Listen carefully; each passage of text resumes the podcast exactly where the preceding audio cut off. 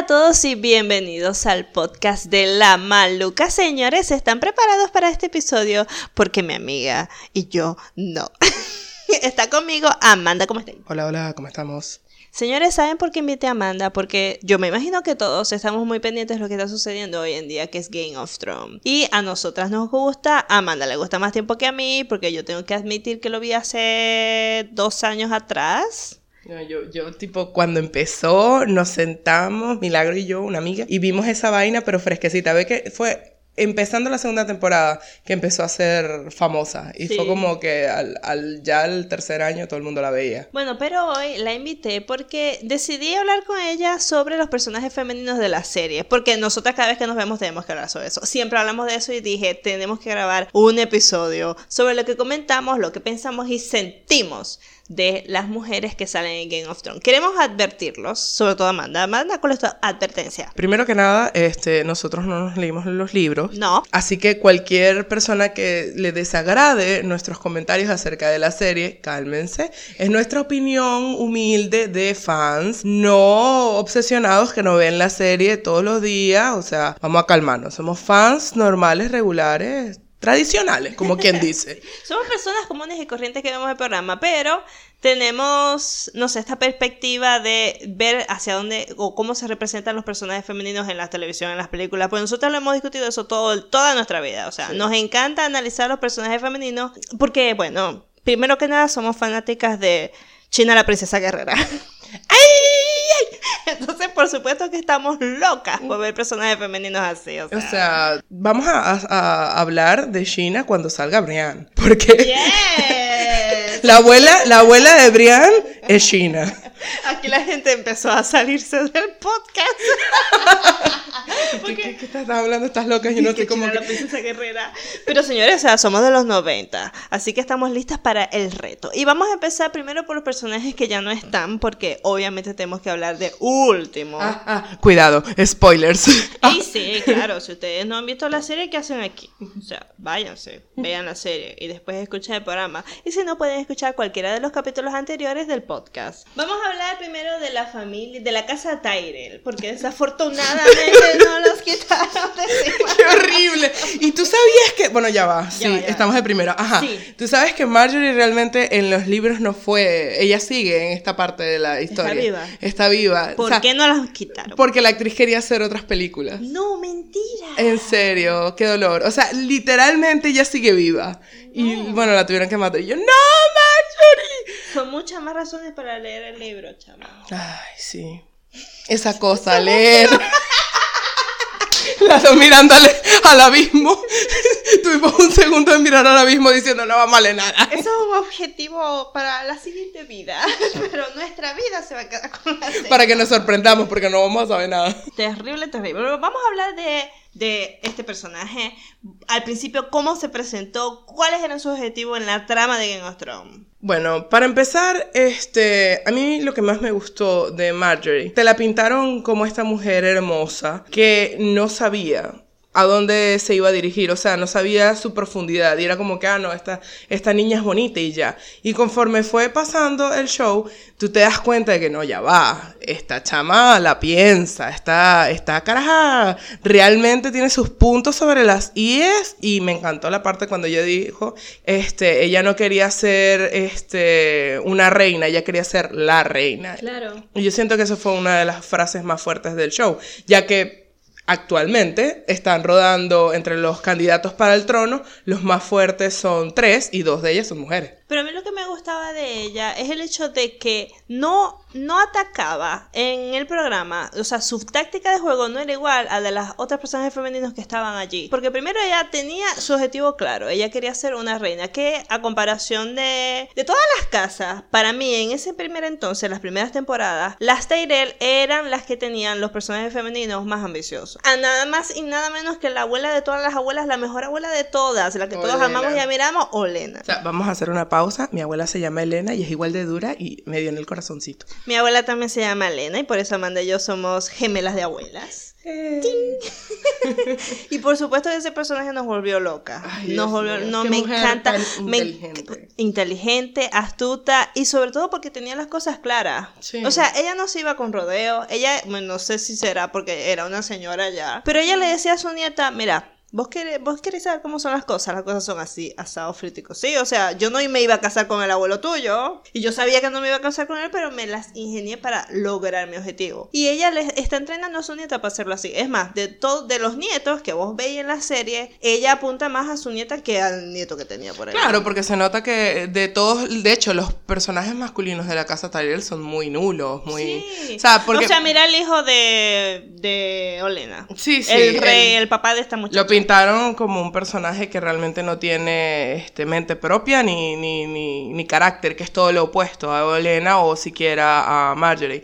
Y a pesar de que, este, ¿cómo se llama? El hermano, eh, ¿Cómo se llama? Loras, Loras. A pesar de que Loras sí tuvo su protagonismo de cierta manera. No eh, era una pieza en el juego de ajedrez. Exacto, no era una pieza en el juego, era más bien alguien que ocupaba un lugar, pero su personalidad y su actitud era irrelevante Sí. en estas decisiones. En cambio, por ejemplo, Marjorie, ella tuvo una buena vida. Ella nació de cuna de oro, fue prometida de un rey, el rey se le murió, no le dolió pues no lo quería, el hermano sí, qué vaina. Este, y luego pasó al otro rey, el otro rey sí era el que tal, ay no, él es un maldito, mamá tal, o Elena lo, se lo raspó, ya estaba muerta. Y se lo raspó sin que ella supiera, porque después fue que ella le dijo, Sí. yo no iba a permitir que vos te casaras con ese animal. Y incluso yo quiero hablar de algo muy importante aquí. Eh, la solidaridad entre los personajes femeninos de Game of Thrones es algo que a mí me gusta mucho. Porque así como también se presentan esas cabezas de víboras arrancándose de la, dígase, de Brienne y Cersei, o, o de Sansa y Cersei y todo lo que involucra a Cersei, este, es muy, fue muy satisfactorio que en un momento en donde Sansa se encontraba completamente perdida, tenía un psicoterror horrible. Y con todas las razones del mundo de tenerlo. Vinieron Marjorie, en teoría vendría siendo una enemiga en los objetivos de, de Sansa, y Olenna, que definitivamente defendía la causa de Marjorie, a preguntarle lo más sensible que se le podía preguntar en ese momento. Y ella se sintió cómoda para siquiera expresar en una cuarta de segundo lo que podía llegar a ser Joffrey, lo cual salvó, estoy segura, la vida prematura de Marjorie. Pero es que vos también tenés que entender que la, persona, la forma de, de Marjorie de llegar a las personas es hacerlas sentir cómodas con ella. Pero ella refleja mucha empatía, mucha amistad, ¿me entendés? Entonces es, es parte de su personaje y ella lo aplica con todos. Y a mí me gusta porque hace un gran contraste con Cersei, ya que las ponen muy a la par, ¿sabes? La suegra y la nuera. Porque Cersei es una persona muy inteligente y que adora el poder. Ella es muy ambiciosa, al igual que Marjorie. Solamente que una agarró el camino correcto y la otra agarró, una agarró voy a tener, hacer que Lo todos nos que- tengan miedo. Lo que pasa es que a Cersei no le importa a la gente. En Es cambio, verdad, Marjorie verdad. sabe que ella necesita gente para conseguir las cosas. Ella necesita, ella lo que estaba haciendo era, ella se estaba haciendo aliada de Sansa. Es cierto, y le convenía, lo cual a mí me dio un dolor cuando se murió. Sí, a mí también. Porque yo, o sea, ella lo supo. Cuando ella estaba en el septo, si a ella le hubieran hecho caso desde el primer momento que ella dijo, oigan, no, esto me huele raro, aquí no está Cersei, aquí no está Tommen, vámonos, vámonos, vámonos, vámonos. Y coño, si le hubieran dejado irse, capaz se hubiera salvado. Sí. Yo después estuve viendo y viendo y viendo la onda de, de- de choque de la explosión para ver si se hubiera salvado o no. Y yo creo que ella sí se hubiera salvado si desde el primer entonces que le, le escucharon la hubieran dejado irse. Pero es que me dio mucho dolor. Ese personaje, de haber quedado vivo, le hubiera agarrado una morena a Cersei. O sea, la hubiera jodido. La en- hubiera en- jodido. la hubiera jodido. Porque lo que tenía era que 16, 17 años. Definitivamente, o por eso es que Cersei va a degollarla de- inmediatamente, porque ella está viendo que primero la eh, Marjorie le está quitando el poder sobre su hijo, nada más y nada menos. Ya lo hizo, ya lo estaba logrando con el primero, lo es que no terminó de concretar la cosa. A diferencia de Joffrey, es que eh, Tommen es una buena gente, ¿me entiendes? Era una cosa ahí, se parece más a los personajes masculinos de la casa Tyrell que a los Lannister. Lo que pasa es que este, de los Lannister tenían que hacer un poco, yo, mi opinión, tenían que hacer un contraste con Joffrey. Y es verdad que tanto Tomen como eh, Marcela eran dos cachorritos que, o sea, pobrecitos ellos. Y esto creó, ayudó a crear una simpatía por los personajes villanos que eran Cersei y Jamie. Porque a pesar de que eran terribles personajes, tenían esto, que eran familia. Ellos estaban a ciencia cierta defendiendo a sus hijos. Y ayudó mucho a la complejidad de los personajes, me gustó mucho.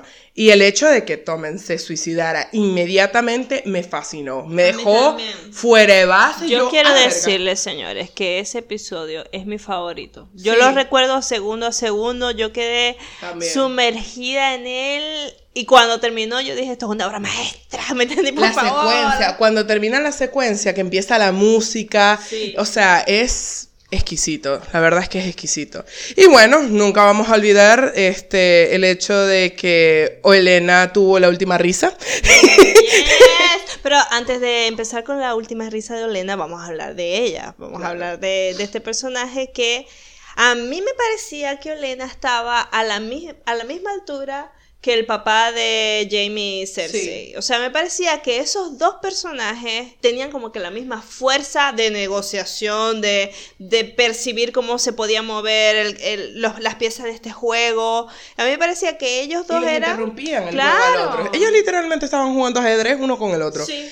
También daba un punto de perspectiva el hecho de que este personaje tan fuerte, que era Tywin, eh, y que representaba tanto en el juego de Game of Thrones. O sea, yo amé a ese señor, todo lo que representaba el porte, todo, todo, todo me encantó de él, todo. Sí, incluso hasta fue un personaje también ambiguo, porque hubo momentos en el cual simpatizabas con él. Este, recuerda cuando estuvo Aria. Yo siempre simpaticé con él, porque ¿sabes por qué? Porque él no era él no era cruel, él todo lo pensaba de forma estratégica. Él si, si iba a matar a alguien era porque le convenía hacerlo para un fin.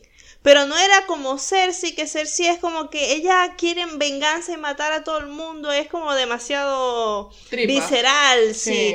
muy emocional. Muy emocional. Él no, no, pero él, sí también lo pintaron increíblemente cruel, sobre todo con las escenas de Tyrion. Él era muy estricto con ellos, ¿me entendí? O sea, era como que cada quien va a cumplir su función y no me importa lo que piensen. Y obviamente su hijo menor lo sacaba de sus casillas por muchas razones. O sea.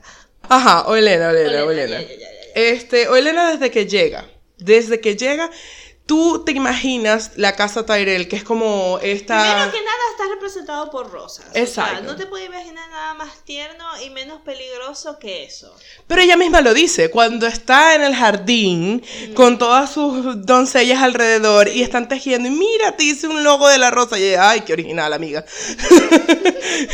es encantador porque te dan a entender de una vez el, el personaje no es convencional, no, va con la doctrina de la belleza y la pureza y todo lo que podía ser representado con la rosa. Ella quería ser un lobo, un león, ¿sabes? Un, ciervo, algo, algo feroz que podía ser igualado con las otras casas. Sin embargo, le tocó la rosa y aún así se dio a valer, no importa el sello, no importa nada, la fuerza de la casa Tyrell a lo largo del show.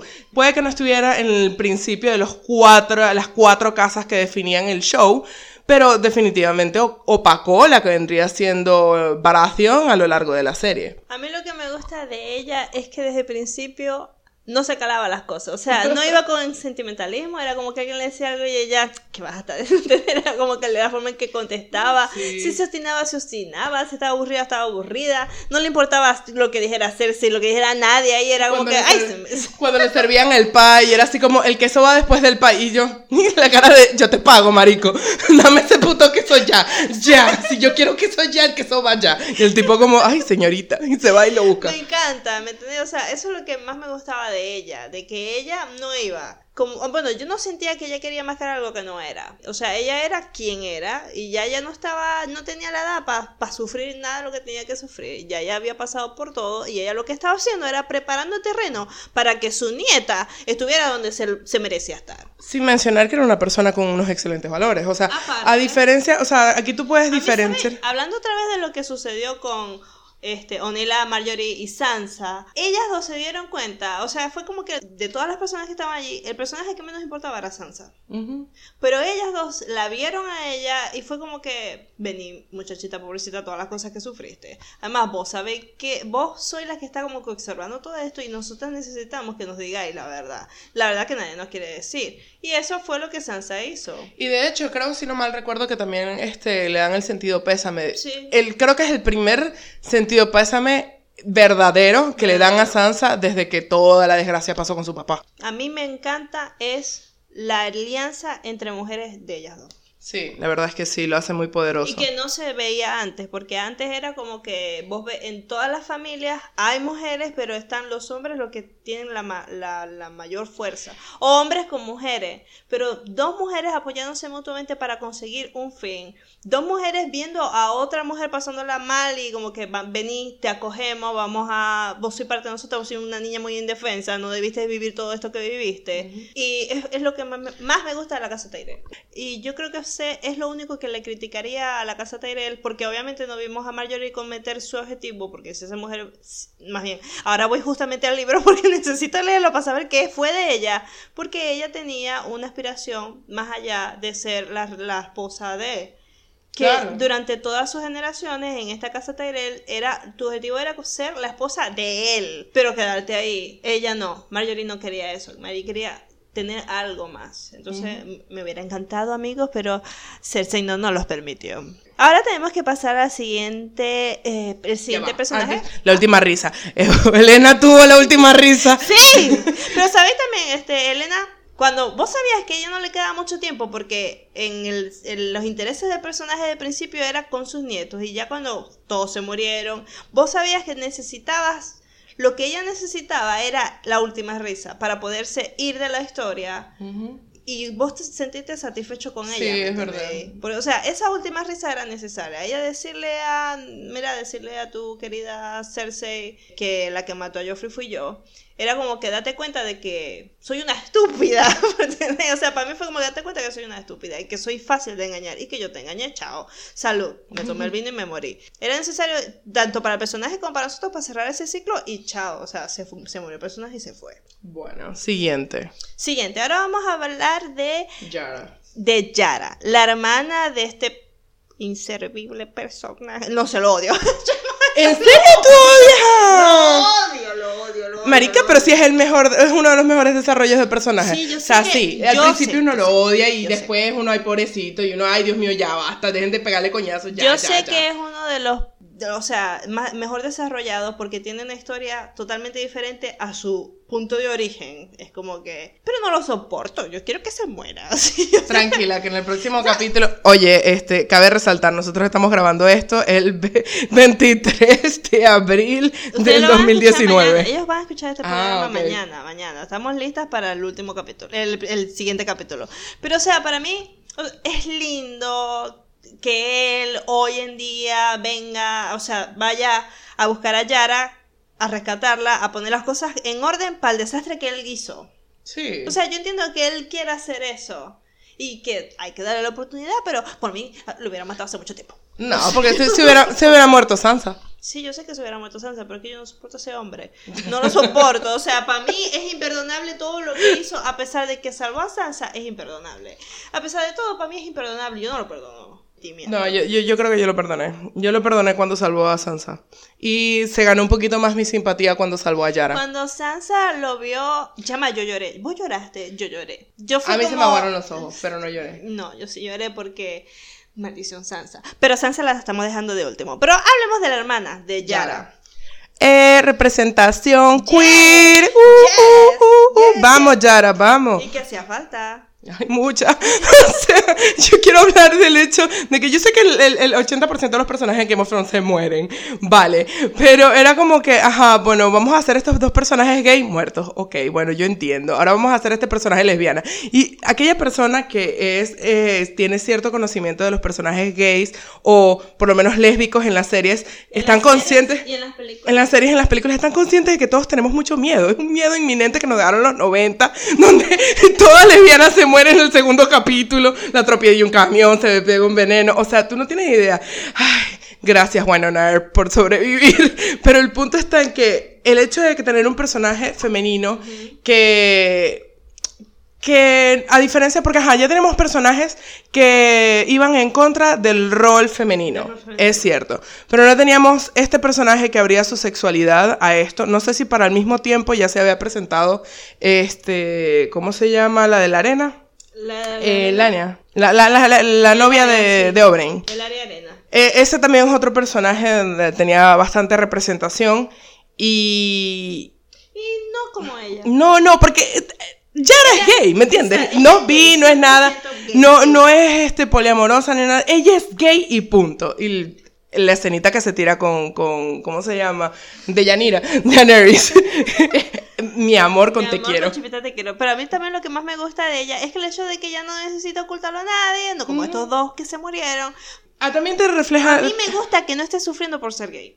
No solamente no está sufriendo por ser gay, sino que encuentra... Eh, él ella está cumpliendo el rol de heredero de las, de las Islas de Hierro. Que eso es otra cosa también, porque no todas las mujeres tienen papayita para cumplir su función de heredero. no, y ella definitivamente no le tocó fácil, pero aún así se lo agarró, lo agarró y lo tuvo. Ahí está, me encantaría poder conocer la historia de ella, aparte de lo de la serie, porque me imagino que ella tuvo que pasar muchas cosas para ganarse respeto de la gente que la sigue ahí, entre otras cosas. Pero este, sí, ellos tienen su propia tienen su propio mundo ahí. Por eso también ellos son ellos y nada más ellos. ellos y nada más.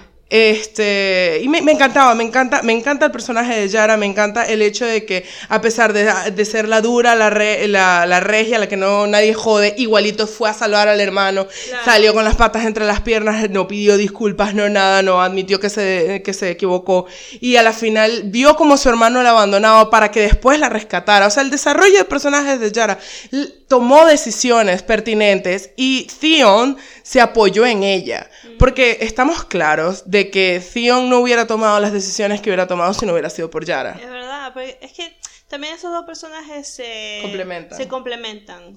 Se, si te ponía a ver las demás casas entre hermanos, los únicos que tendrían como que esa, esa desunión y unión, creo que serían como los Lannister. Pero esto es diferente esto es diferente. Lo que, como ellos se relacionan, fueron separados cuando eran, cuando eran pequeños. Entonces era como que volvernos a conectar, volvernos a construir lo que nosotros somos como hermanos. Vos recuperar tu identidad. Ahora vamos a, a, salir de este infierno para, para pelear juntos. Es lindo. Me parece lindo. Y que es necesario para ambos personajes. Tanto para el imbécil como para ella. Igual, este, en esta temporada no sabemos cuánto va a durar Yara en esta situación. Yo espero que dure mucho y que se quede regia ya. Melisandre, Melisandre. Bueno, Melisandre. Melisandre, nada más y nada vemos. ¿Qué, qué sabemos de esta mujer? Hablando de ella, es de una, es una sacerdotisa, ¿no? Sí. Y, y, muestran otra. En Marine, cuando están en lo de, eh, de Yanira. Yo le digo de Yanira a Daenerys Targaryen. Voy avisando. Porque yo en la primera temporada yo no, me, no había forma de que yo me aprendiera el nombre. Entonces yo dije, ya se quedó de Yanira. Y literal se quedó de Yanira. Y ahora todos mis amigos le dicen de Yanira. Lo cual es terrible. Pero ajá. Daenerys Targaryen. Este, también eh, te dan a entender de que hay más de una, seguidora de, Lord of Light. Bueno, en fin, de principio cuando ella aparece en la serie es el, uno de los personajes más odiados. Es odiado. Es súper odiado, tú, Dios mío, esta mujer deja que más gente. Entonces es un estrés porque todas las malas decisiones que puede tener un personaje que te puede agradar mucho, que es este Stannis, es, son tomadas en cuenta por esta bruja que, o sea, está loca, loca para el cebillo y tú lo ves por el contraste que te da Davos. Davos te dice, oye, mijo, ¿qué tal si no quemamos a toda tu gente? Y él, nada, vamos a quemarla. ¿Por qué? Porque The Lord of Light y porque esa mujer que está de rojo me dijo que sí. Me dijo que sí. Todas las decisiones, el cómo volvió loca, yo no sé si ella estaba ya loca, de la esposa de Stannis. No sé ustedes, pero yo le tenía un miedo inminente a que Sherin se quemara en cualquier momento por culpa de la loca esa. La mujer realmente fue tomando unas decisiones que, ok, ella en su mente decía, este va a ser el príncipe elegido y todo eso. Nadie se creía el cuento. Solamente se lo creía ella y, y Stannis, porque yo creo que ni Davos. yo tampoco creo. Pero esta es la cuestión de, de, de la serie de buscar al príncipe prometido y tal. Um, no sé, a mí me llama mucho la atención porque en la historia de los Targaryen es una bruja la que les avisa a ellos que de su linaje es que va a nacer el príncipe prometido. Como que los religiosos en la serie meten como mucha púa para que Ay, eso se dé. Sí, eso. Es por eso que yo, señores, discúlpenme, yo no me sé los nombres de nadie. Pero había un Targaryen al que le dijeron que ustedes deben saber cuál. Una bruja le dio la profecía, es más, no sé si es verdad. ¿Pero eso qué? ¿De los libros? Sí, de los libros. Así es como se inicia todo este junjunje de por qué los Targaryen se casan entre ellos. Porque después de que esta bruja les avisa de este príncipe prometido, es que estos hermanos se casan entre ellos, después los hijos de ellos se casan y de ahí vienen el papá de Daenerys. y Ah, por eso la obsesión por casarse entre sí. Por- exacto. Ah, mira, todo tiene una explicación. Yo no pensaba que era mero. Para mí, hasta ahora que tengo recuerdo, es el único personaje que es así bruja que mete la mano en esta paella, ¿me entendéis? Sí, y el hecho también de que también tuvo un desarrollo de personajes arrechísimo. El hecho de que, ajá, segundo capítulo, pare una, una nube de humo que mata. Eso fue muy traumático, ¿vale? y después, conforme fue pasando el tiempo, tú la odiabas más, más, Sí. más. Dejabas de odiarla en momentos y luego vino quemó a Sherin y fue como a la muerte contigo.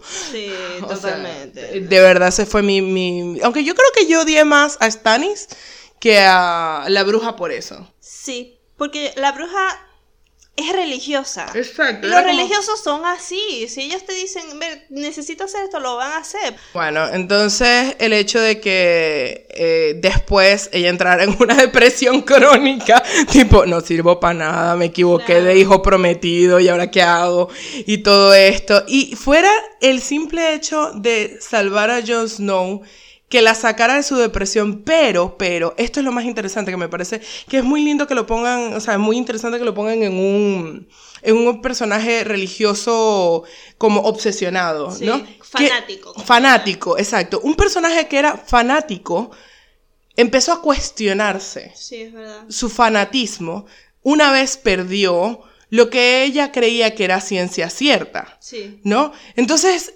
ahí tú veías a ella hacer como, bueno, no sabemos, puede que sí, todo, todo lo que Dios diga. O sea, ya la expresión, lo que Dios quiera, la tenía ella entre lengua y lengua, pero al mismo tiempo la dejaba expresar, estaba más al aire, no era como que sí, tú eres el hijo prometido, aquella intensidad, que no, que Claro. tú vas y la espada de fuego y la vida, y yo no, no, cálmate mujer, ya. Se dio cuenta que se equivocó y ahora todo lo decía como con un tono diferente, con un- una perspectiva diferente, una mujer mucho más real. Y bueno, ahora, ajá. ahora vamos a hablar de la, de la parte de... ¿Cómo se llama este tipo? Oberyn. de Oberyn. Y estos personajes femeninos que son bastante interesantes. Tenemos a las hijas de Oberyn, son hijas de él, y a su amante que se llama Elaria Arena. Yo realmente no sé si son hijas, hijas de él. Yo creo que, que, que es así como... Pero yo creo que sí, porque ellas no lo querían vengar, no quería vengar a su padre. Sí, pero es que son arenas. Es probable que también fueran huérfanas o hijos de alguien más y él sencillamente las... las mm, ¿cómo se Primero hablemos de ellos dos. Que ellos dos son...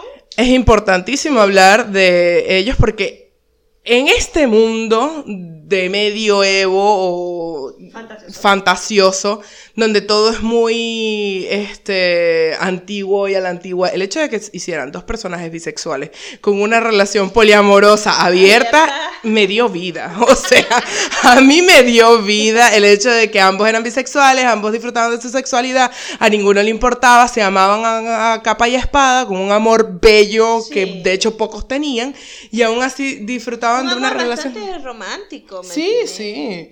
De O sea, yo creo que un- uno de los gritos más, este, ¿cómo se llama? Clásicos de Game of Thrones es el que pega, este, el área cuando, ajá. Cuando ve morir a... Sí, Oberyn que le abren la cabeza como si fuera una patilla. Pero Yo grité como ella también. Yo- todos gritamos, eso fue muy, eso fue muy brusco. O sea, fue como, nosotros ya estábamos como acostumbrados a un Game of Thrones más, porque a lo largo del show em, le bajaron como dos al gore. Le habían bajado. Le habían, o sea, tipo la cabeza de caballo cortada, ya habíamos superado eso y cosas, y de repente, ¡pah! la cabeza rota como una patilla en el piso, y uno, "Mm". Auxilio. y bueno, ella gritó, todos gritamos al mismo tiempo. Este, Pero el Aria es un personaje pasional. Sí. Y precisamente por pasional cometió muchos errores, al igual que Oberyn. Intenso de mierda, tú ibas a ganar. o sea, ¿qué te costaba? Todos los memes que salieron así, you dance motherfucker. Sí, totalmente. Y eso, y eso fue prácticamente lo que lo sacó del juego tan rápido.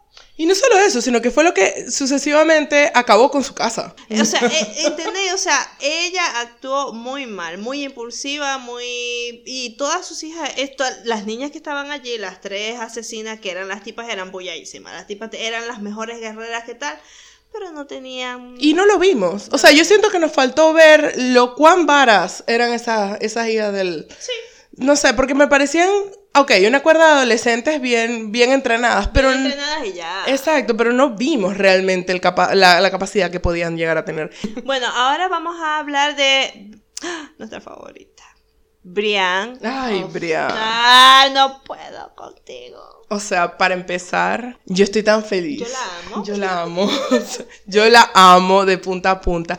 Es un personaje tan fuerte y al mismo tiempo que tiene sus, sus debilidades tan evidentes.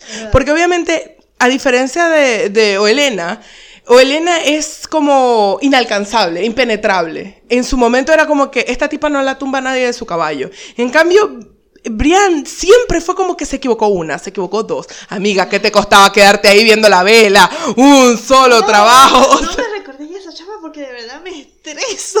era como que un trabajo, amiga, un trabajo. Pero ya, ya, ella lo logró y salvó a Sansa. Menos mal. Vuelvo a ese episodio, chama, de verdad entro en crisis porque para mí era muy tan, tan importante que Brian fuera por ella. El hecho de este personaje que es, dígase, y te lo dejen desde el principio, Brian es la mejor eh, espadachín o caballero del reino. ¿Por qué? Porque Loras era bueno. Si había sido, había sido reconocido como el mejor, porque le ganó a la montaña, aunque yo no sé si eso fue alterado, yo no recuerdo, yo No- creo que sí. no. Bueno, pero ponte que le ganó a, a la montaña en Fair and Square. Y después vino este otro personaje que le partió el culo. Y fue como, Dios mío, ¿quién es este personaje de dos metros y medio que le ganó a Loras? Claro. Y es mujer. Ay, Dios mío, a mí me dio una A mí satisfacción. también. Demasiado feliz estaba. Porque a mí lo que me gusta de Brian es que, primero, porque está ejerciendo un rol que en, eh, en su mundo no es para ella. Segundo, porque ella habla, cuando está hablando con James Lannister, le cuenta de que en su pasado ella nunca se sintió bien siendo lo que le tocó ser, o sea, la doncella, porque no era femenina, porque era altísima, porque se burlaban de ella, ¿me entendés? Entonces ella tiene como que ese pasado donde ella nunca se sintió que encajaba, donde nunca se sintió mujer, y creo que muchas mujeres se pueden se sienten como ella, obviamente. Ay, a mí me escribieron, me escribió todo el mundo. O sea, yo- ustedes no me ven, ¿no? Pero el que me conoce, me conoce. Yo mido un poquito y soy un poquito grande, así como que yo intimido a lo lejos. pues yo he visto gente correr. Sí, vos soy, vos definitivamente serías hermana menor de Brian o una descendiente de ella. Exacto, o sea, físicamente yo, yo tengo, tengo a dar una presencia en el cuarto. Sí. Y el hecho de, de- de- de verme representada de alguna manera fue para mí impresionante. Porque estamos claros de la belleza convencional de estos shows. ¿no? La, la doncella, la doncella. ¿Sabéis otra cosa también que vos estés apuntando ahí? Porque yo estoy cansada. Lo voy a decir aquí en voz alta. Harta de que todas las mujeres que representan como guerreras son flacuchas como yo. Ah, sí, ya va. O sea, Gal Gadot, yo te quiero, pero tú necesitabas mínimo, mínimo 30 milkshakes más. Dios. Dios salve a Sheena, nuestra guerrera. Ustedes no entienden, pero véanse ese show. Es malísimo. Ahorita si se lo ven van a llorar de lo malo que es. Pero era nuestra represent era fue la primera representación femenina que yo dije, yo quiero ser como ella. Yo también. O sea, y es eso, es eso. Una mujer fuerte y Fuerte, físicamente. físicamente fuerte, porque vamos a estar claros, esa espada no la carga jamás y nunca la flacuchenta. Nunca. O sea, menos mal que a... Y, y- y esto es otro podcast que deberíamos hacer, la comparación entre Wonder Woman y... y- ¿Cómo se llama? Mrs. Marvel. Porque a mí me gustó, a mí me gustó Wonder Woman, pero definitivamente Capitán Marvel me gustó más. Pero lo vas a decir en otro. Eh, eh, en el siguiente capítulo de Carne. bueno, en fin, el punto está en que Brian. Brian era una belleza, porque era indiscutible, la tipa era hermosa. Es hermosa. Es hermosa, pero es una belleza no convencional. Exactamente. ¿Y cómo hacen ellos para pintarte rápidamente esta belleza no convencional? La ponen al lado del tipo más bonito de la serie. Lo ponen, y el tipo, obviamente, lo llenan de barro, le ponen los tres harapos y tal, lo ponen al lado de ella. Y dice, si este hombre que se enamoró de su hermana, este, que también es hermosísima, pero es la definición del estereotipo de belleza de aquel entonces, se fija en este otro personaje completamente opuesto, bueno de corazón, honorable hasta la madre, fuerte, preparada a pegar un coñazo, no, no le importa lo que nadie diga, o sea, Dios mío, el día y la noche entre Cersei y Brienne, y lo más importante, Brienne también se enamora de, de, de Jamie pero no hace sus decisiones tomadas en eso. Ella una sola vez en el show lo defendió. Una sola vez. La que valió. Pero, hasta entonces ella no fue, y estamos hablando de un personaje que de verdad es impulsivo. La debilidad de Brian es que es impulsiva y toma las decisiones demasiado basadas en cuanto a, su ira. Cuando ellos están en, la, en el jacuzzi, ¿no? Que esa escena tan poderosa donde dos personajes se están bañando y estamos hablando de un, de un chico bonito y eh, estamos hablando de una belleza no convencional, pero le quitamos toda su armadura. Era ella sin toda su armadura, era un personaje que solamente se defendía a capa y espada con su, armadura y aún así ella se defendió, se levantó de la, de la tina para defenderla, así y fue la primera vez que vimos como el cuerpo de Brian y como es hermosa. Y el tipo ahí mismo lo entendió, fue como a la mierda y le dio como un yeño, yo no sé qué fue, fue que, o sea, sinceramente aquí... Esa escena fue muy buena, por favor, reproduzcamos. o sea, yo quiero decir aquí un comentario, yo creo que el tipo se le paró y como tenía poca sangre porque a la mano, entonces se desmayó. Yo creo que fue eso, yo creo que eso fue lo que le pasó, pero no vamos a entrar en detalle. es muy posible. Fuera de este comentario, aparte... El, personaje de Brian es un personaje que a pesar de que ha tenido su desarrollo, se ha mantenido como apegado a su esencia, ¿no? Porque es esto, este es este caballero, porque te lo es fue, o sea, es un caballero de punta a punta. Defendió su honor, defendió a los que tenía que defender, salvó a Sansa, maldita sea, gracias. Gracias por fin ver que Brian logra. Tuvo sus momentos muy bajos porque ella fue un personaje que no podía cumplir su palabra. Era como. exacto, exacto. O sea, consiguió a Aria y la perdió. Yo No el dolor. exacto, eso, ella estaba. Lo hacía por ella, ¿me entendés? Ella todo esto lo hacía por ella, de cumplir su palabra, de que no haya podido cumplir su palabra, que tener todas estas cosas que ella sabía. O sea, para mí, yo sentía que ella se veía ya como su, su misma, su propia enemiga. Y ese momento en el cual, me pareció muy importante, en el momento en el cual Sansa afianza su, su absoluta confianza en ella, porque ya la había visto, ya Brian había, se había presentado ante Sansa y Littlefinger fue como, vete, y, ella como, maldición, qué difícil es esto.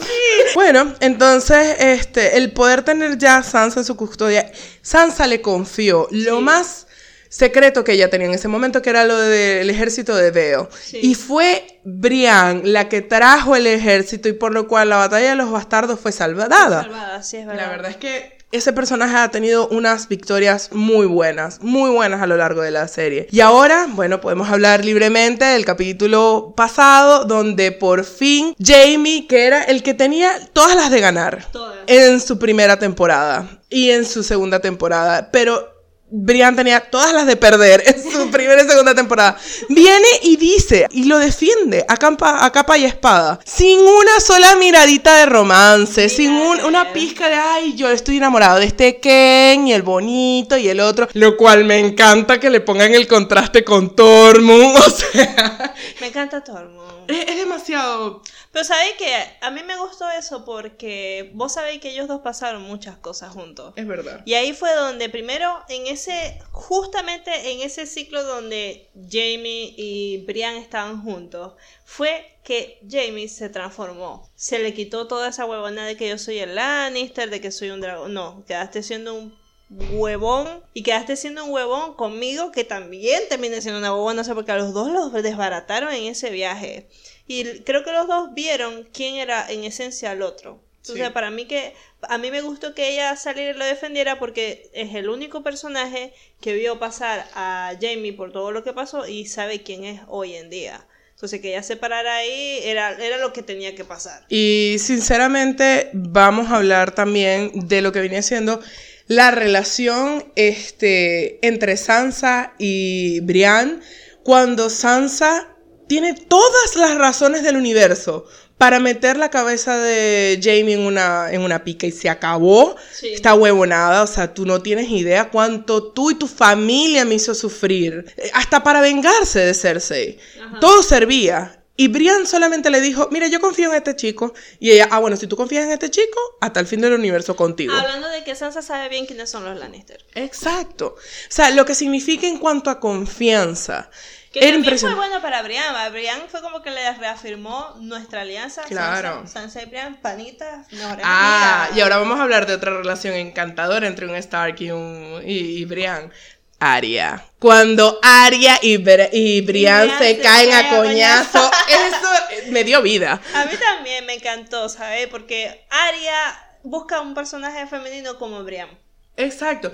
Imagínense que, que desde pequeña que Arya hubiera conocido a Brian. Lo Fan. Ya, o sea. La seguidora. Podrick, te jodiste. Sí, chao, porque estoy yo, ¿me entiendes? Totalmente. Arya, Brian era lo que Arya necesitaba. Sí. Si las cosas no fueran como sucedieron. Claro, porque de nuevo, Arya en el principio, yo no sé si su objetivo era ser caballero como Bra- eh, como como Brian o asesino del norte, como lo logró ser.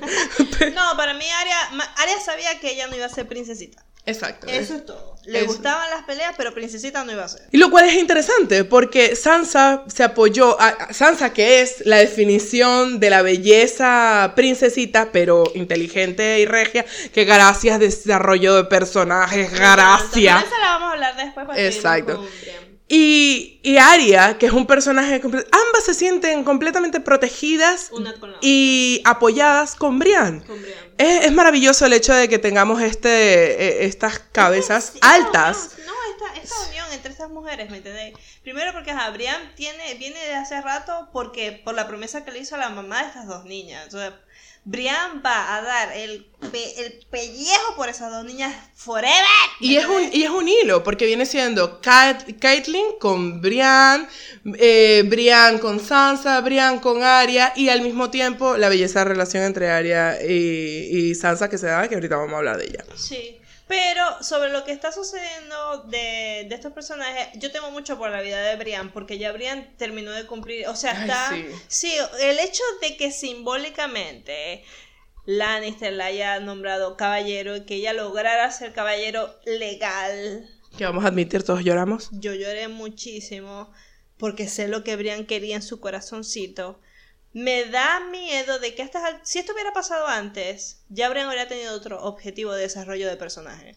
Pero ya Brian no tiene, el, su objetivo ya se lo ya se Y ya cumplió. sabemos que es la última temporada, Sí, ya no queda que nada. Ya esto se cumplió, ya ella logró serlo. Ahora, mira, no solamente que logró ser procla- pro- proclamada legalmente como caballero, sino de que es realmente la caballero de las Starks. Entonces para mí es como que, auxilio, auxilio, auxilio, como que me la van a matar, porque... Es muy probable que la maten. Yo lo único que pido es que de verdad, este, Brian a la hora de morir haga algo importante. No sea Mira. como que la, la atraviesen y ya, lo cual Yo es muy capaz. Yo necesito que Brian sea la más. Porque, por ejemplo, vos sabías, Señor los Anillos, no sé si ustedes vieron la película. Obvio. Pero hay, está este personaje que es como una Brian, que es esta... Eowyn. Eowyn, que fue la que mató al, Al- al bicho este feo. oscuro. Porque ella había nacido para eso y que nadie se iba a esperar que ella lo hiciera por ser mujer, pero como es mujer lo mató porque Y la línea más famosa de todo el feminismo, eh, because no man can kill me, I'm no, I'm no, I'm not a man. man. ¡Sácate! Yo necesito que Brian tenga un final así, ¿me entendí? Un final potente. Y si no, no me la maten, que sería lo más ideal de todo y que quede protegiendo a estas dos niñas. Pero Brian tiene que dar lo suyo. Sí, la verdad es que es, Primero es impresionante. Es muy fuerte, es tremenda peleadora, es todo. Por eso yo, Brian, si, si va a morir, tiene que morir bien. O sea que es como Olina. Olena, Olena dio su última risa antes de morir. Yo siento que Brian va a defender o a Cuando- Arya, o a cuando- Sansa, o a Jamie antes de Sí, morir. Cuando, cuando Olina murió, yo me estaba yo me sentí bien. Me sentí Sí. muy bien de que ella muriera de la forma en que murió porque fue digna de ella. Entonces, si le van a dar una muerte a esta mujer, que sea digna, por el amor de Cristo, si no quieren que me arreche, me arrecho. me arrecho porque la defiendo demasiado. Y con eso tenemos la belleza que es Brienne de Tarth. Dato curioso, leí, bueno, no leí, me dijeron de nuevo, este, que Brienne era la descendente de no sé qué, Sir Duncan de Tall, que es eh, el protagonista de otra serie de libros que están en el mismo universo de Jerry Martin, sobre un caballero, ¿ok? Que es súper alto y dicen que de ahí viene el personaje de Brian, que es descendiente de Sir Duncan de Tall. Habría que investigar. Si sabes algo acerca de esto, comenta. Comenten, nos envían. Ahora vamos a hablar de Liana Mormont.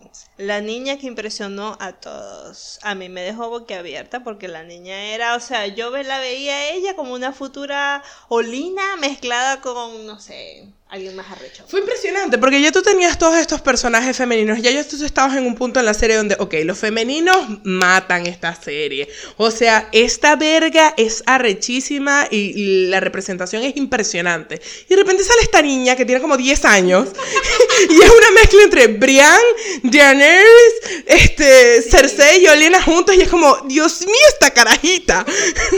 Yo recuerdo el meme que cuando salió esta serie, que fue así como, ¿qué hubiera pasado si, este, si Lyanna Mormont hubiera tenido los tres dragones? Segundo capítulo, fin. Mormont dominando los Westeros. Totalmente. No, me encanta también ella y, o sea, a mí lo que más me gusta del personaje, aparte de que es una niña, obviamente vos nunca te imaginas tener a alguien tan pequeño con ese carácter, porque lo que me encanta de ella es su carácter. Sí. Que no titubea, que no la, no la están manipulando los hombres que están a su alrededor, que vos juráis que es así. ¿me Pero es que ya va, es impresionante el ver porque es la definición de hombre macho.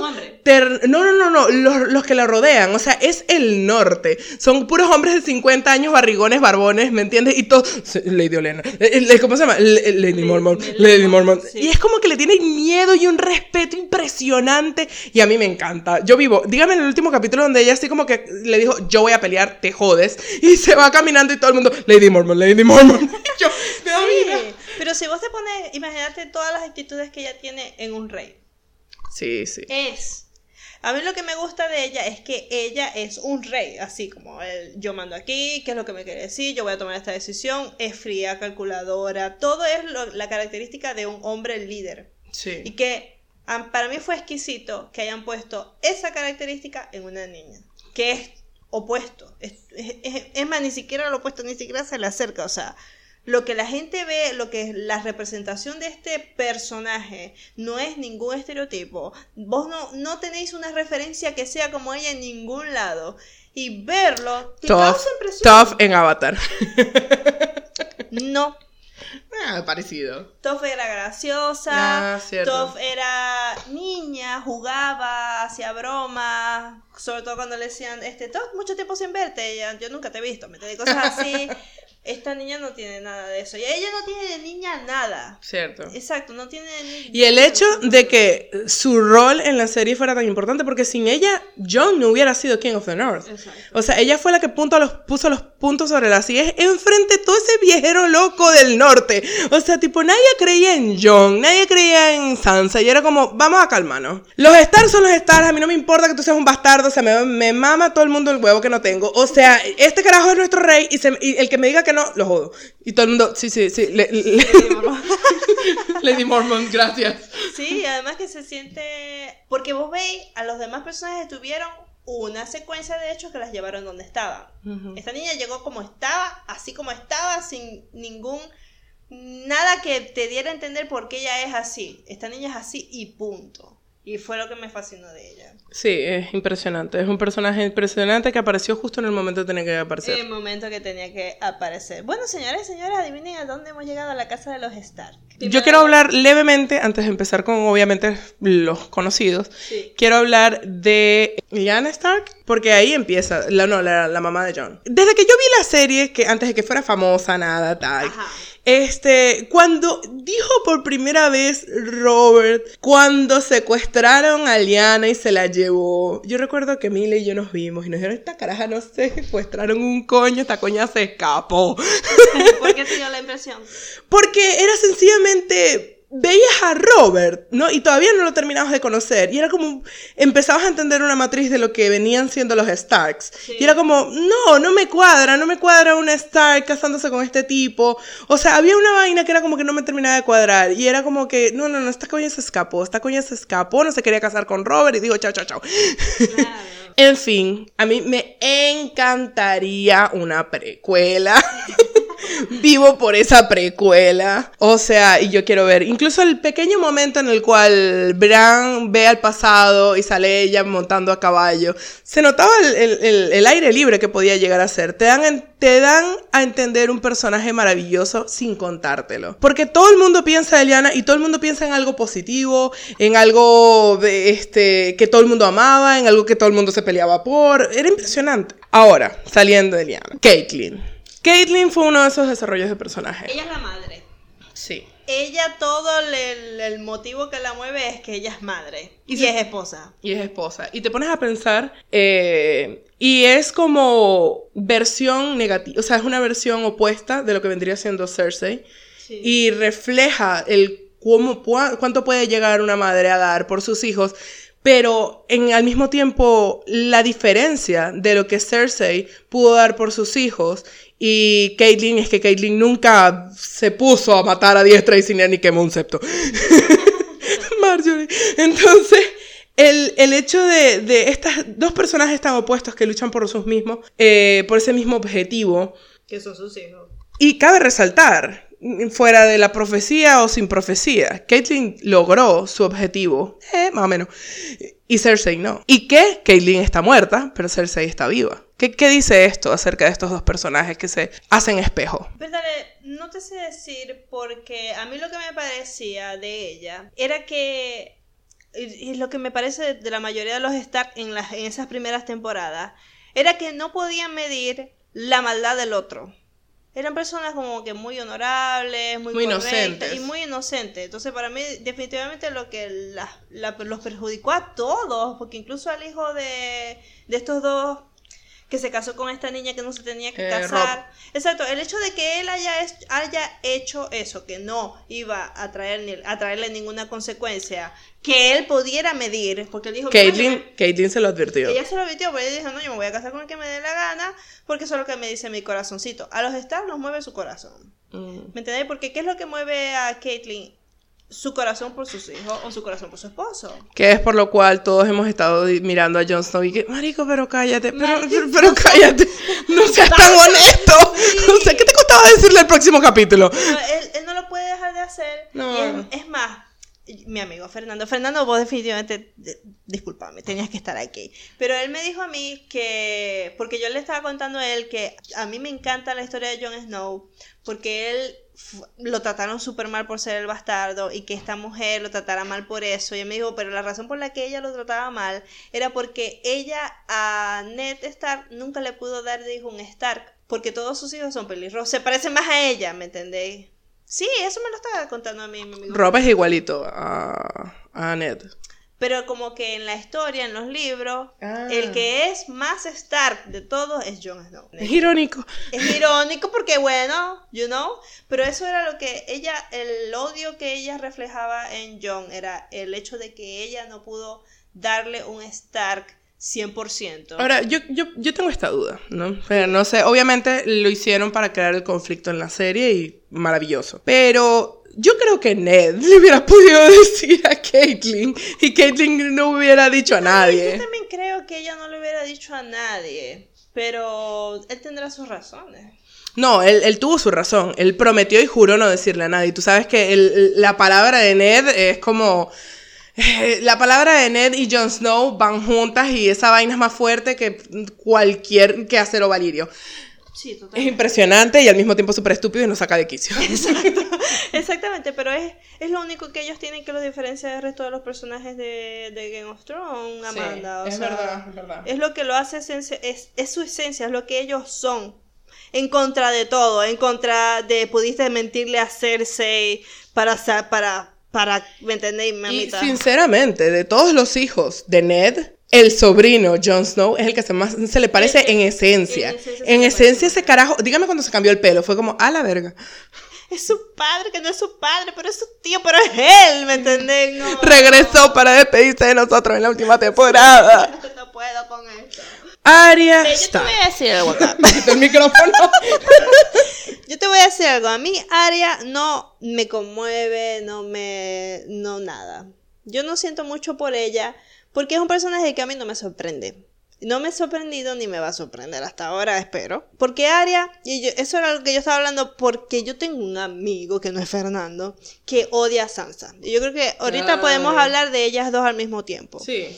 Este, yo le estaba diciendo, mira, Aria desde que, desde el capítulo 1, ella te demuestra que ella no es la princesita. Sí. Que ella está en contra y, y, lo cuestiona. ¿Por qué yo no puedo? ¿Por qué yo? ¿Por qué? ¿Por qué? ¿Por qué?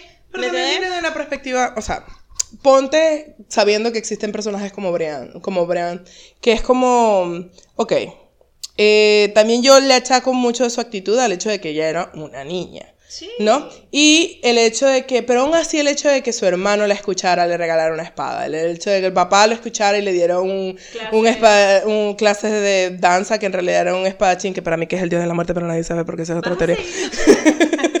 todo solamente, todo solamente no, no escuchen esas cosas, señores. Estamos hablando de otra cosa, Amanda. Vuelve a la vida. Ok. Este, Aria. Aria para mí es uno de mis personajes favoritos. Pero a lo largo, ella ha tenido un desarrollo, de personajes peculiar, que fue para mí este. Aria siempre fue un personaje likable. A ti te iba a gustar Aria sí o sí. Y desde el primer capítulo, desde el segundo, de la primera temporada, segunda temporada, ¿qué fue lo que tú empezaste a ver como que, wait, vamos a darle un segundo, cuando ella disfrutaba matar? Ese capítulo, ese momento exacto donde este, la montaña está peleando con unos tipos por un pollo, y ahora eran tres pollos, este, y ella lentamente le clava needle en el cuello, y es como Oigan, esta niña como que se fue de los rieles.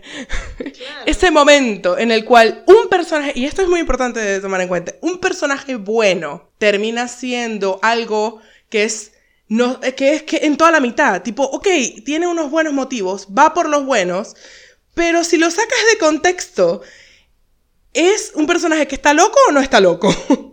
I mean, ella cocinó gente, vamos a poner que fue súper sabroso y nos dio la venganza que todos queríamos, sí.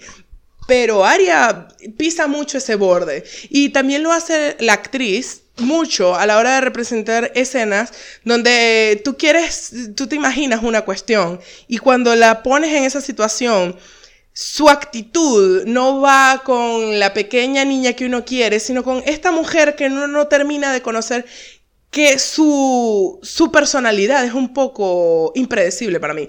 Tal vez no las acciones de Aria, pero sí su actitud conforme a las acciones. Dígame lo de Gendry. O sea, tipo, me costó dos capítulos, porque fueron dos capítulos donde te dijeron, ella es una mujer, ella es una mujer, ella es una mujer, porque si no nos hubiera dado un boom en la cabeza la escena con Gendry.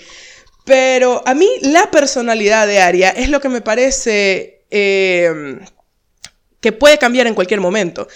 A mí me, me, me dio un estrés lo de Sansa, Littlefinger y ella. Era como que, porque claro, tú tienes toda la serie pensando, coño, Arya y Sansa cuando se vuelvan a ver, Arya y Sansa cuando se vuelvan a ver. Y llegan a conocerse, se vuelven a conocer en este momento donde las dos son otra cosa, donde una es un asesino y Sansa cree que sigue viendo a su hermanita. Y Aria ya, Aria ve otra cosa. Sinceramente, Aria no, no toma por sentado nada, pero es por las experiencias que haya tenido.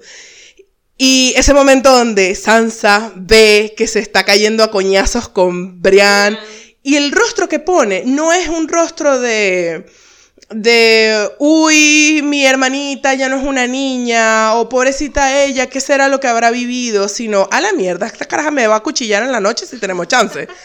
Lo cual agarra a Littlefinger y le agarra beneficio. Pero el hecho de que las dos hayan sido más inteligentes que el personaje más inteligente de toda la serie, a mí me dio vida. me dio vida y ese núcleo, esa fuerza que tenían de hermandad. Con Bran de lado ahí, tú sabes, haciendo de poste, porque realmente, coño, ese carajo no hace otra cosa que pasar sentado en su silla y decir, yo sé cosas. Porque ni siquiera bebe vino, él sabe solamente cosas. Este, Arya a mí me encanta como personaje y solamente espero que si se la van a llevar de nuevo como Bran, se la lleven bien. Aunque sinceramente a mí me, me, contaron, de nuevo me contaron, que la esposa de Earl Martin lo amenazó y le dijo que porque su personaje favorito era Arya, que podía matar a quien sea menos a Arya, que si mataba a Arya iba a dormir en el sofá.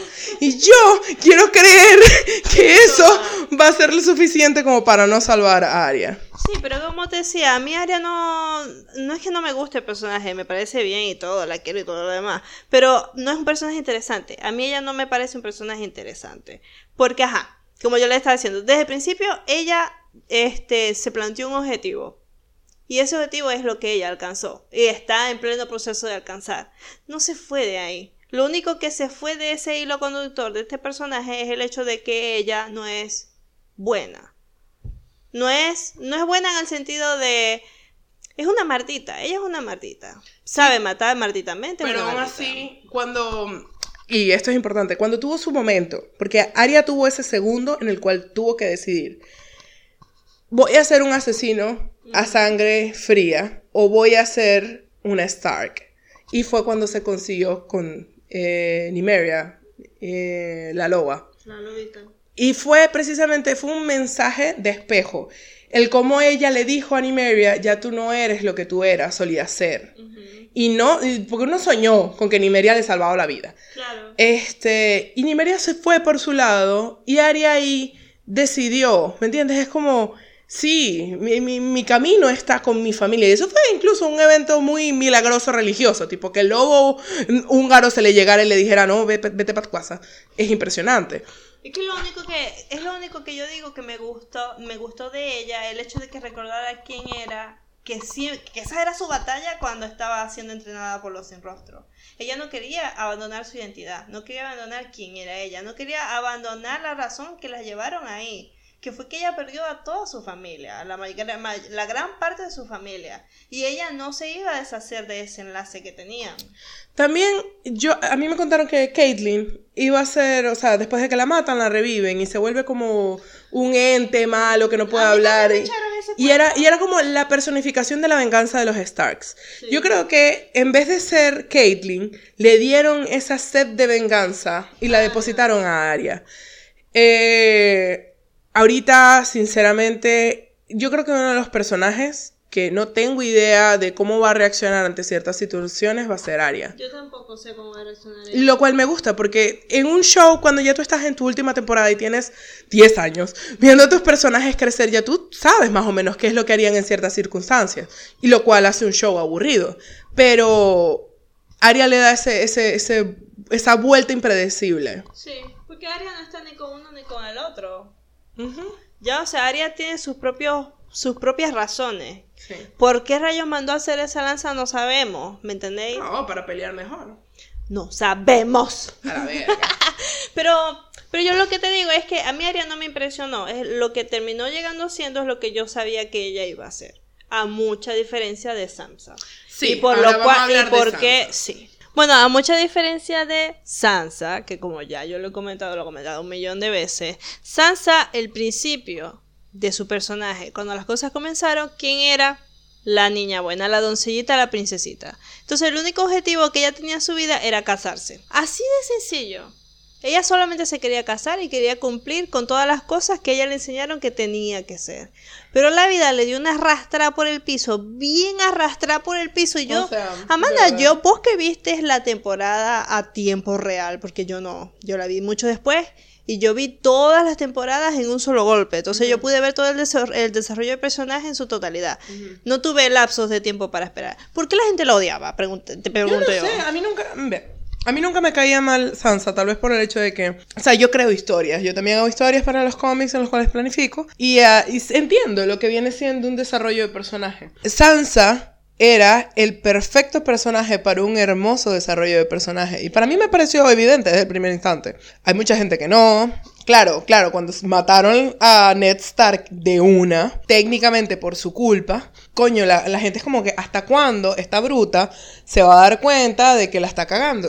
Ese es el problema que tuvo Sansa. A lo mejor la gente le cayó mal Sansa porque sí, una serie de decisiones que ella tuvo desde el principio que la llevaron a una situación peor cada vez, la gente se lo achacaba netamente a las decisiones que Sansa tomaba.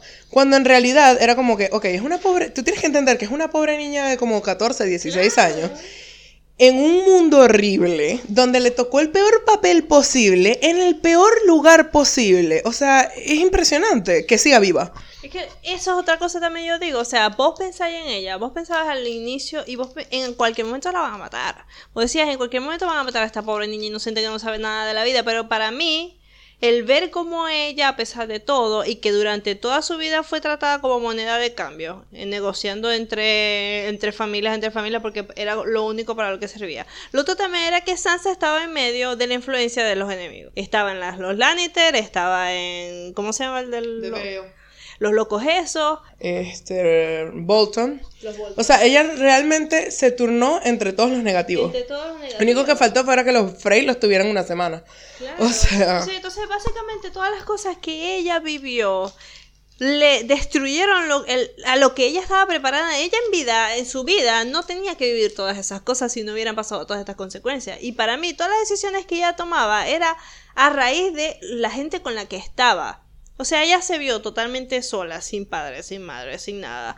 Y Beta le tenía que ver el, el enorme esfuerzo que ella tuvo que enfrentar para llegar donde está. Y que fue, para mí, uno de los personajes que tuvo uno de los giros más drásticos, porque pasó de ser la niña de nadie a Sansa Star, Lady de Winterfell, y donde está ahorita para que conoce a todo el mundo, que hizo lo que hizo con Littlefinger, con Arya, es un giro drástico que ni siquiera ella se esperaba. Es verdad. Porque Sansa nunca en su vida se iba a imaginar que ella iba a asumir esos roles. Sí. Es más, Sansa se vio un momento de estar absolutamente perdida. La situación con Sansa fue que, a diferencia, yo creo que la diferencia fue esta. A diferencia de otros personajes, otros personajes aprendieron mucho más rápido que ella. También. O sea, tuvieron un desarrollo. Ella lo dice. Sí, I'm a slow learner, but I learn.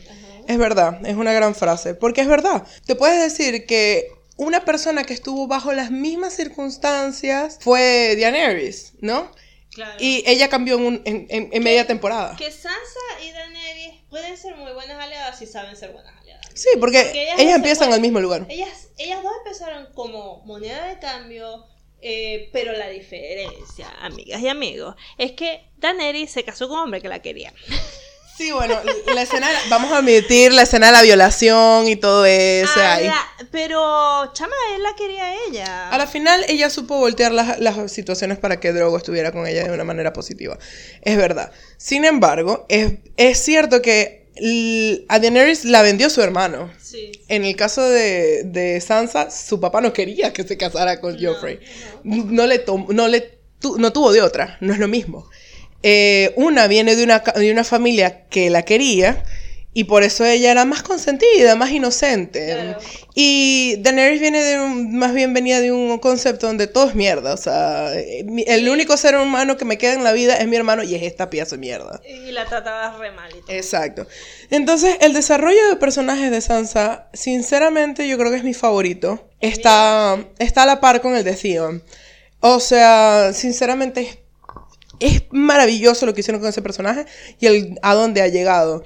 Estoy sumamente encantada que ahorita ella es más inteligente que el más inteligente. Es más eh, calculadora que el más calculador. Es todo lo que queríamos, porque sinceramente en esta base de todos protagonistas, pues estamos claros que los buenos son los Starks, Sí. ¿no? Uno muerto, el otro muerto, el, el inocente niño que quería hacer cualquier cosa termina siendo un niño muerto ahí, Trier Raven agarrando frío en pleno patio. Este, Arya termina siendo algo que de, de cierta manera sabíamos que iba a terminar siendo, pero ninguno era como esa mentalidad fría y calculadora que los Starks siempre necesitaron. Y. Siempre carecieron y por lo cual siempre la cagaban. Porque hay que estar claros que lo que les faltó a los Starks fue una mente calculadora que supiera las fichas del juego. Y esa es la Sansa que hoy tenemos. Entonces, claro, la gente, hoy en día es que la gente está viéndola a ella en todo su apogeo, porque en estos dos últimos capítulos he visto que la gente cambia con Sansa. Ah, sí, es La como, gente "Ay, está, amo a Sansa, ay, amo ma- a Sansa". ah, sí, ¿me entendéis? No, porque yo durante todo ese tiempo que hablaba con la gente, cada vez que yo le decía, mi personaje favorito es Sansa, la gente me arrugaba la cara. Y yo, ¿cómo me vais a decir que no si esa, esa niña tuvo una madurez emocional, física, psicológica? Ah, o sea, la muchacha terminó siendo algo que nadie esperaba que fuera, ¿ya? John, todo el mundo esperaba lo que iba a hacer John. Cersei, ahí está haciendo Cersei. Daenerys, ahí está haciendo Daenerys. Arya, ahí está. Pero a Sansa vos no le veías ningún futuro. Daenerys había presentado en una situación monótona donde ella era la heroína, donde ella era la salvadora. Dígase, eh, los dos Raki se quedaron sin líder, ahora yo soy el líder. Los dos Raki andan, eh, mis dos Raki andan perdidos, yo les doy un lugar y un ambiente. Este, pero vamos a hacer, ajá, bueno, los esclavos. Esta gente sufriendo, yo las libero. Me voy a, a otro lugar, los mm, no sé qué cosas, ustedes están mal, yo los, yo los corrijo en el buen camino. Yo los salvo, yo los pongo en mejores circunstancias, yo soy su verdadero líder. ¿Qué es lo que sucede con toda esta gente? Necesitaban un nuevo líder. Era muy evidente que ellos tenían que tener un mayor propósito en la serie, si iban a ser mencionados, o necesitaban cambiar de su tiranía y su sufrimiento a un estado mejor. ¿Qué es lo que sucede?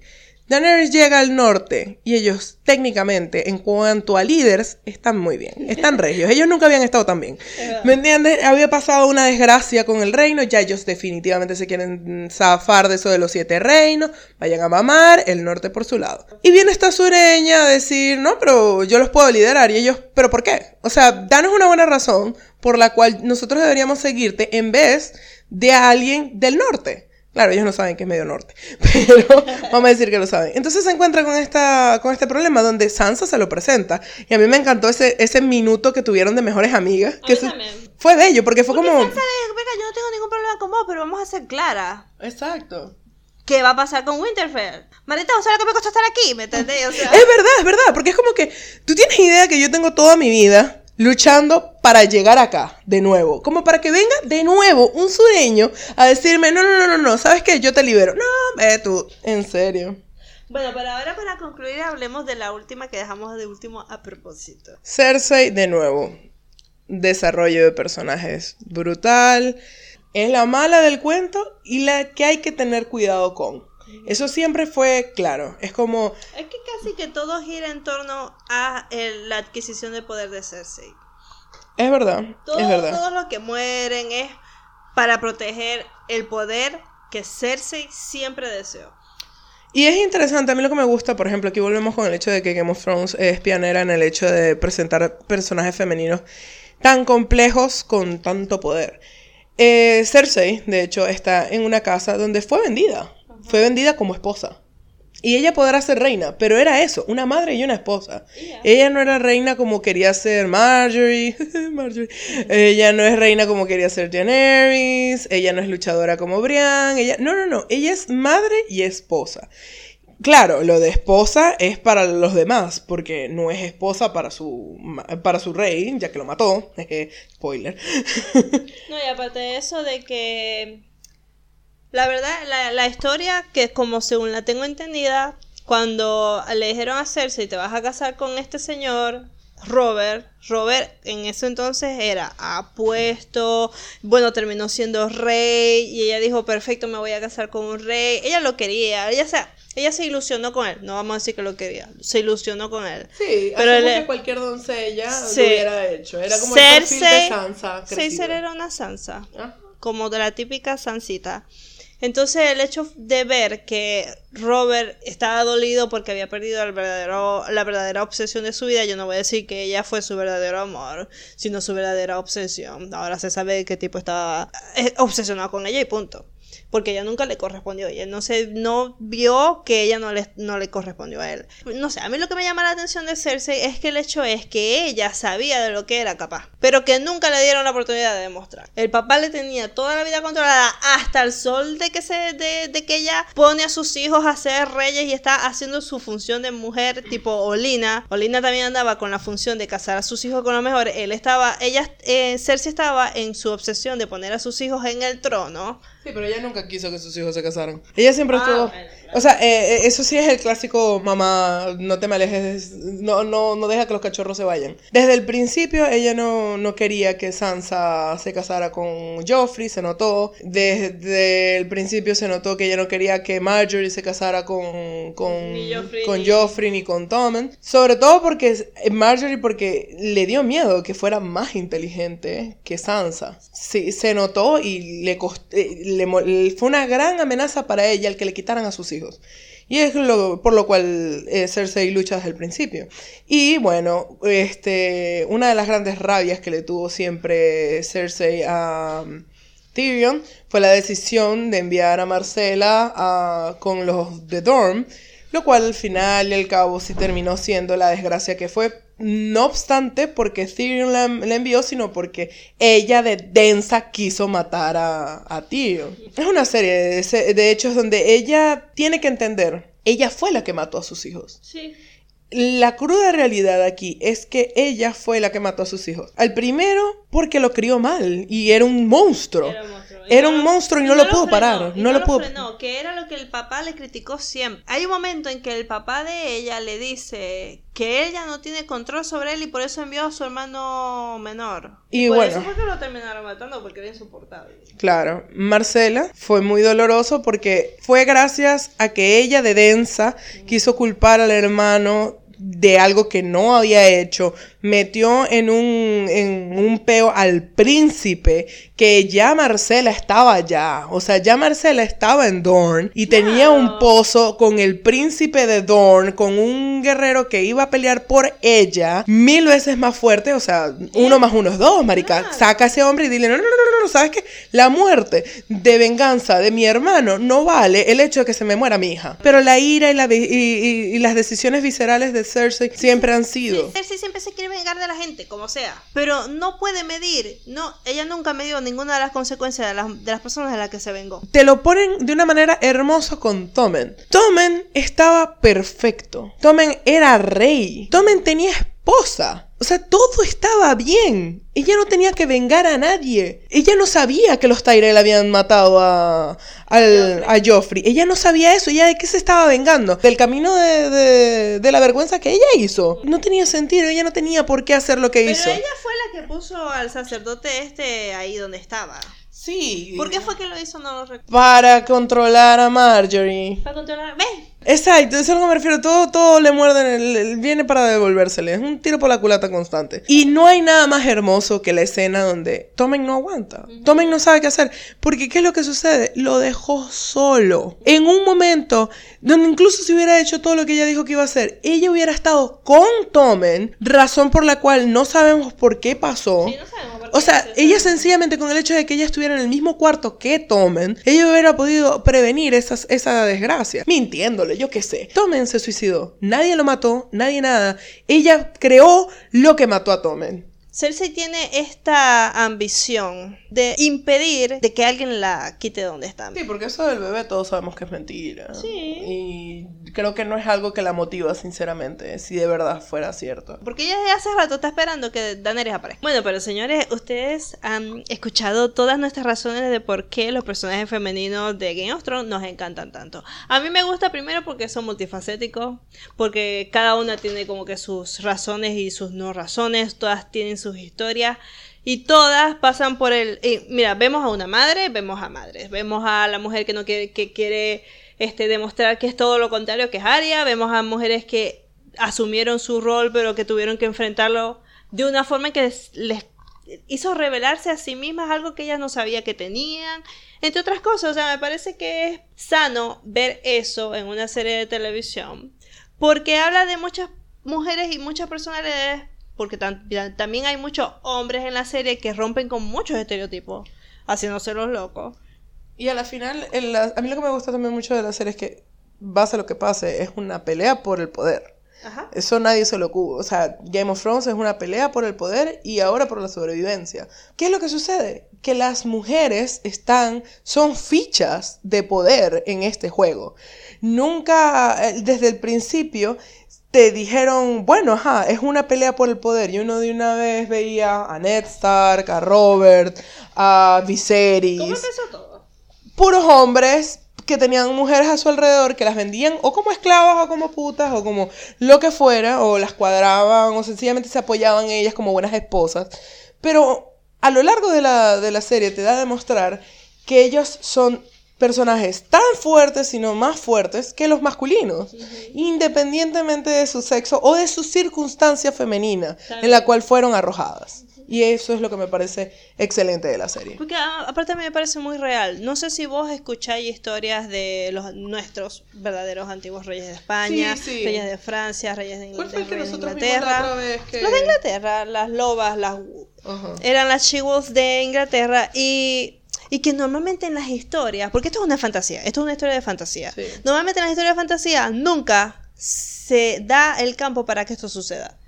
Porque para mí es bastante equitativo, a pesar de que nosotros en el mundo de Thrones podemos entender qué cosas pueden hacer las mujeres y qué los hombres no, estamos viendo personas que están yendo más allá de lo que te dicen que tienen o no que hacer, que sucede todos los días. A la larga, ellas, ¿qué era lo que querían? Sobrevivir, Sobrevivir.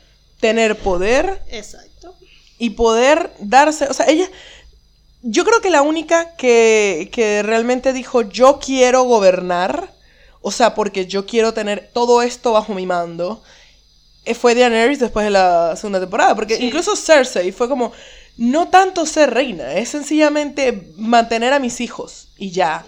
Y que mis hijos tengan poder, ok, pero que mis hijos tengan poder. Y una vez que los hijos no estuvieron, ella dijo, bueno, si yo no, ¿Qué me queda? me quedo yo, quedo yo. Y Sí. ahora yo soy. Y voy a hacer. Y así fue. Bueno, señores, yo realmente espero que nosotros el domingo cuando veamos el siguiente episodio sobrevivamos emocionalmente a esto. Porque el baño de sangre que se viene, damas y caballeros. Así que no mu- muchísima suerte.